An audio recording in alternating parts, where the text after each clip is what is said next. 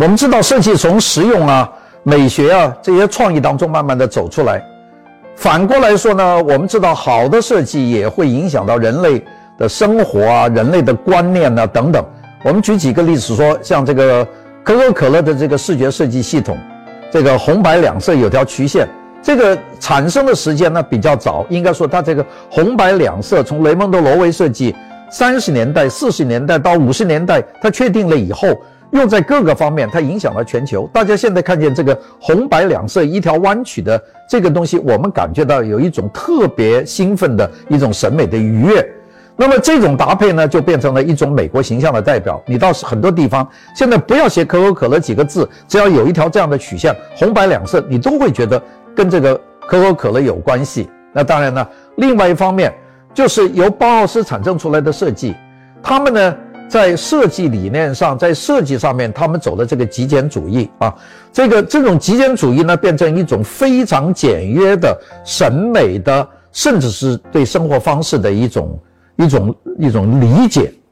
我们试问有哪一样东西，从我们最简单的工具，一支铅笔，一张椅子，一张桌子，到最复杂的对象，一架飞机，一个航天飞机，一一件宇航服，有哪样东西少掉了设计？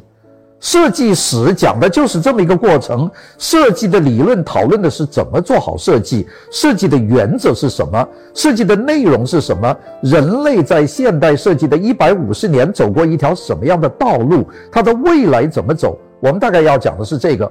那么，如果我们用历史的眼光，把这个现代设计的一百五十年，从一八五十年代左右一直到现在。二零二二年为止的这么一个过程，我们给大家做一个铺垫，和大家讲。那么这个呢，我觉得会对大家呢，呃，对于文化的了解，对于我们将来要走的路的了解，甚至对经济发展的前途的了解，会有一个新的不同的认识。所以，我们说，我们这个讲座既是娱乐性的、欣赏性的，也是专业性的，并且有启示性的。这个是我们这个节目呢，它的有趣的地方。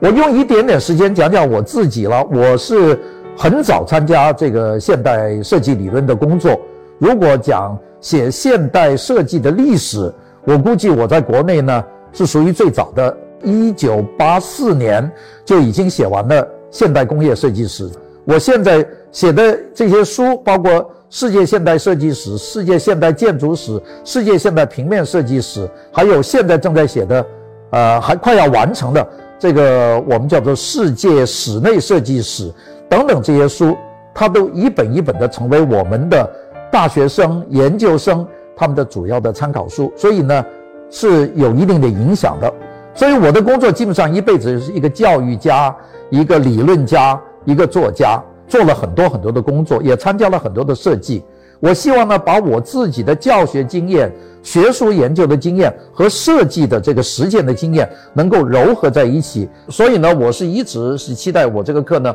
能够做成一个对所有的人都有教育意义的一个正规的一个教学的一个版本。那么现在录的这个呢，就是让所有的对设计有兴趣的人，特别是学习设计的人呢，有一个启发。了解设计文化的这个通识课，这个里面呢，包含了有历史学、有美学、有社会学，呃，有文化现象，还有商业的逻辑。从这些道理，我们把它集合起来，尽量把它讲到比较细。我们所有的重要的设计流派和最重要的文化领域，我们基本上都涉及得到。我不敢说我在这里很全，但是我可以告诉大家，我这次讲的这个是我所有讲的里面最全的一次。也希望大家关注我们，注意收看，谢谢大家。